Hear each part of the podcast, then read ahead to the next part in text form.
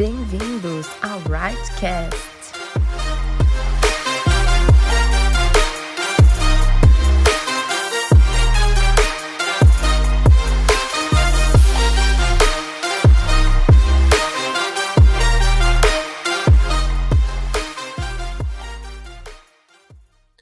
Olá, pessoal, sejam todos muito bem-vindos a mais um Rightcast.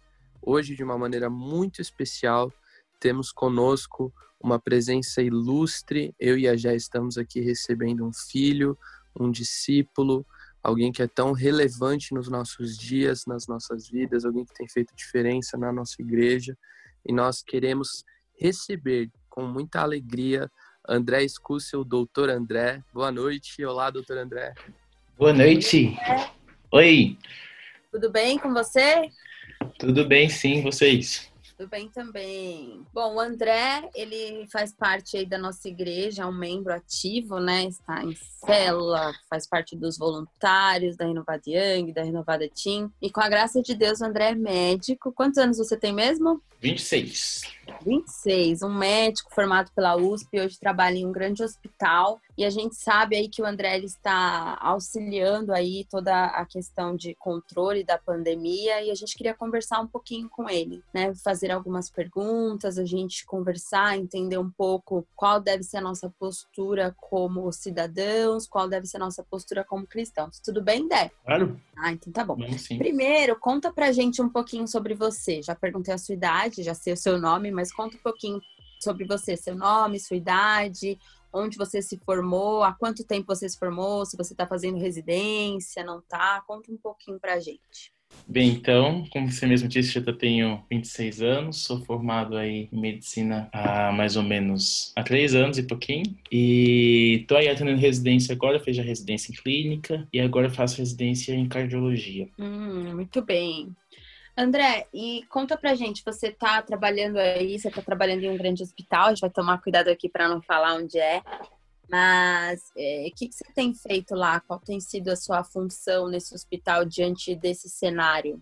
Então, no momento, o hospital ainda está se organizando para lidar com os casos de, de Covid. Eu estou passando no pronto-socorro e a nossa, a gente ainda está se preparando, ainda está tendo muito é, receio ainda com os chefes, a gente não sabe muito bem como é, lidar com toda essa mudança tão rápida nos programas de residência, né, no atendimento para todos os pacientes, também para não comprometer a segurança deles, não expô-los também à infecção tá uma coisa bem. Cada dia tá mudando aí o nosso, a nossa rotina, tá bem intenso. E André, toda a estrutura do hospital está sendo preparada, dedicada para lidar com esta crise? Como que está sendo o preparo? Preparo? Então, existe um preparo no sentido de ter leitos suficientes para atendimento, que a gente espera aí que vai ter um grande aumento do número de casos ainda nos próximos dias, próximas semanas. Então a gente está tentando ter leito suficiente. A gente não sabe ainda, mas o leito para abrigar todos que vão vir com a infecção e também tentar separar esses pacientes dos outros pacientes que têm maior risco.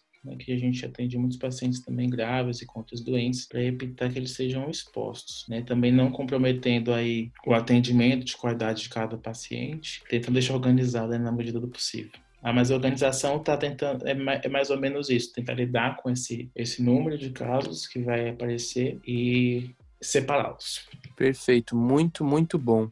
E doutor André, pode nos explicar um pouquinho mais, então, o que é esta crise, esse vírus, o que é a Covid-19? Você pode nos situar um pouco melhor quanto a isso? Nossa, sim, então, é, é a história do Covid. O Covid-19 é da é de uma família aí do, de vírus respiratórios, é, mas é uma cepa nova que começou a ser transmitida no final do ano passado, na China, como vocês já devem saber. E por ser já um vírus novo, ele, ele, então as pessoas não são protegidas contra ele, não tem imunidade a ele. Então ele acabou se disseminando na população da China, acabou também depois foi se espalhou pelo mundo todo, pegou a Itália, pegou chegou também o Brasil, e os Estados Unidos e é a situação que a gente vê hoje. Né? O, o vírus em si, realmente, ele não, a maioria dos casos evolui é, muito bem, né? mais de 80% dos casos não precisam de assistência médica, dá um quadro de gripe, de um sintoma de tosse, coriza,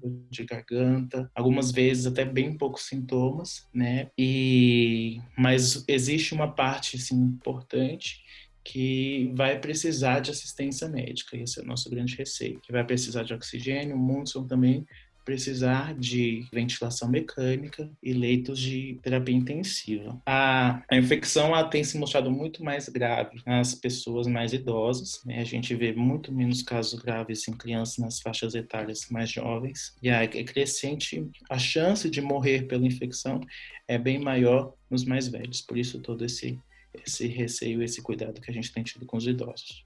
André, e você sabe dizer para a gente é, qual a diferença? A gente tem visto muita coisa sobre os sintomas e quais são os sintomas, né, da, da Covid e, e, qual a diferença, assim, de uma gripe? O que, que a gente tem que fazer quando eu tô com um sintoma parecido? Eu tenho que correr para o hospital? Eu tenho que ficar em casa? O que, que a gente tem que fazer, assim? Então, o Covid ele é um vírus também respiratório, né? Então, o quadro que ele pode aparecer normalmente dá é um quadro de, de gripe. Então, ele pode dar febre, febre, pode dar também dor no corpo, pode dar dor de garganta, pode dar o coriza, né? Que é o nariz escorrendo. Pode dar também, algumas vezes, quando complica, ele vai dar uma falta de ar mais intensa e isso deve motivar a procura ao hospital. O que nós todos temos recomendados, recomendado é que não é, se procure o hospital por sintomas leves, justamente para evitar a exposição de outras pessoas ao vírus e também até para pessoas, como nós também já temos ainda muitos outros vírus que causam os mesmos sintomas, evitar que essa mesma pessoa se exponha ao vírus, né, ao coronavírus, né? Quando na verdade ela pode ter um outro vírus. Quais são as formas então da gente prevenir? Quais são as formas de prevenção para gente? O, o vírus ele se transmite, né, basicamente, por, ele pode se transmitir por, por gotículas geradas quando as pessoas doentes, elas tossem, elas espirram, isso pode produzir gotículas que, condu, que conduzem o vírus e se transmitem. Elas também podem acabar transmitindo por contato, né? Então o vírus ele pode permanecer em superfície, ser transmitido por é, contato com aperto de mão, abraço. Então, todos são esses cuidados que a gente tem que ter. Uma frequente higiene, higiene das mãos, higiene das superfícies, evitar esse contato mais próximo. Se a pessoa tiver sintoma, se tiver sintoma de gripe, de resfriado, é usar máscara para não, não passar isso para as outras pessoas. São essas uma das principais medidas preventivas. E o que a gente também recomenda bastante é o, distanci, o distanciamento social, que a gente vê que é o que tem feito muita diferença em alguns países na redução, na contenção dos casos é, e diminui o potencial de disseminação do vírus. Doutor André Filho, uma pergunta. O Covid-19, ele oferece risco é, essencialmente somente para aqueles que nós chamamos de grupo de risco. Quem é esse grupo de risco? Né, se você puder nos explicar. Ou ele também oferece risco para jovens, adolescentes, crianças. Então, quem é o grupo de risco e, e somente eles estão ameaçados pelo vírus? Essa é a pergunta. O principal grupo de risco que a gente percebe é, são realmente as, as pessoas mais velhas, principalmente a partir dos 60 anos porque a taxa de complicações por causa da infecção são muito maiores. Então, a chance da pessoa morrer pela, pela doença ou de ter um problema do pulmão, precisar ficar em UTI é bem maior quando ela tem maior idade, acima de 60 anos principalmente. Mas em outras condições também, se a pessoa já tiver uma, alguma doença, com problema do coração, algum problema na imunidade, tudo isso é, pode, o problema no pulmão, tudo isso pode aumentar a chance de complicações é, pelo vírus. Nas crianças, a gente não tem observado uma, uma quantidade de, é, de, de, infecções graves. Na verdade, as, as, crianças acabam normalmente fluindo muito bem. Só que o principal problema é que, que a gente pensa na infecção dos mais jovens é a transmissão para esses grupos de risco. Esses grupos têm mais chance de complicar, porque elas podem ter mesmo poucos sintomas e ainda assim, se entrar em contato de alguma maneira, elas podem transmitir isso e nem muitas vezes nem perceber. Então é um cuidado aí para se ter nas pessoas mais jovens. Apesar também que existem relatos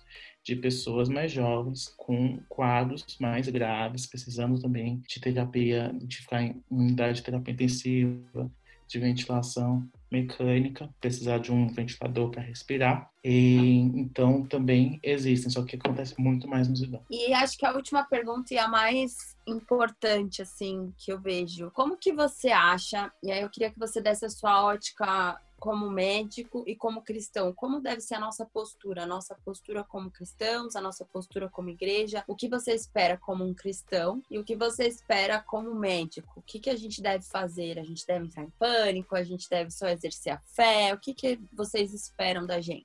Assim, como, como médico, né, eu recomendo fortemente que é, as pessoas sigam as orientações que têm sido dadas pelas autoridades da saúde, levem a sério tudo o que tem sido dito, porque o nosso sistema de saúde pode não dar conta de lidar com tantos casos que podem aparecer e tantas pessoas que podem complicar essas complicações no, no, no pulmão. Essa é, acho que, uma das principais, assim, para quem está em casa, quem não está lidando diretamente com os casos da doença, uma das principais recomendações é essa, como você pode colaborar, ficando em casa, evitando o máximo de contato com com outras pessoas, higiene frequente das mãos e tudo isso que já tem sido mencionado já pelas na, na mídia como cristão também, claro que eu acho que não é um momento para, apesar de tantas incertezas, tanta, tantas coisas que mudaram, foram afetadas por essa pandemia, não é momento para pânico, né? Então a gente, nós temos uma fé, uma fé que nos mantém firmes pela confiança de um Deus que é maior do que essa situação. Então a gente acredita que sim, vai haver um tempo novo, nós confiamos o controle, isso de toda essa situação a Deus. Não há motivo para ter pânico, mas também é, sejamos sensatos e sabendo que caminho tomar, que, que atitude tomar, não vamos ser negligentes com a situação crítica que a gente está vivendo. Ah, muito bom, André. Muito bom ouvir isso de você. A gente já, já tem caminhado com você, já temos ouvido, né? Temos feito umas consultas quando a gente tem dúvida. E é muito bom ouvir isso. E eu acho que nós queremos dizer que nós procuramos, temos procurado fazer tudo isso. E além disso, nós queremos agradecer, né? Agradecer a você, todos os profissionais que estão aí na linha de frente, todos os profissionais que infelizmente não têm essa escolha de ficar em casa. E a gente quer agradecer, dizer que nós estamos orando todos os dias às 11 horas é, a gente tem levantado um clamor, né? E a gente tem orado, tem lembrado de cada um de vocês, de cada um dos enfermeiros, dos médicos, de todas as pessoas envolvidas. E nós cremos que então, com a nossa fé, daí nós vamos vencer este tempo tão, tão duvidoso, um tempo, né, tão, tão difícil. Nós cremos nisso. Amém? Amém. Também agradeço aí a posição de vocês, também muitas pessoas aí já têm mandado mensagens, apoiando de, de várias formas, disponibilizando. Eu acho muito legal a gente é, estar unido na situação difícil para a gente que está lá na, na linha de frente. Assusta, assusta um pouco ver o que, que vai acontecer, o que, que pode ocorrer, mas o apoio de todos vocês faz diferença. Então, também agradeço muito por isso. Amém, André. Muito obrigado, filho. Você é muito precioso para nós, motivo de muita alegria, nesse momento em que existe uma necessidade por parte da nossa sociedade, por vocês, profissionais é, da área da saúde que têm se dedicado tanto. Nós estamos aqui em oração e somos muito agraciados por Deus em ter você e tantas outras pessoas que têm feito a diferença nesses dias. Obrigado. Que Deus continue te usando com todos os seus dons, com toda a sua capacitação, mas que Ele continue te usando também para ser diferença nesse tempo, viu? Nós te amamos. Muito obrigado por estar aqui com a gente. Um beijo. Um beijo, Vai um prazer estar né? com vocês. plantão há quantos dias? alguns dias aí nem, não faz sentido contar. Então descansa, descansa. A gente tá orando aqui por você e descansa, viu? Tá bom. Obrigado. Um beijo. Beijo.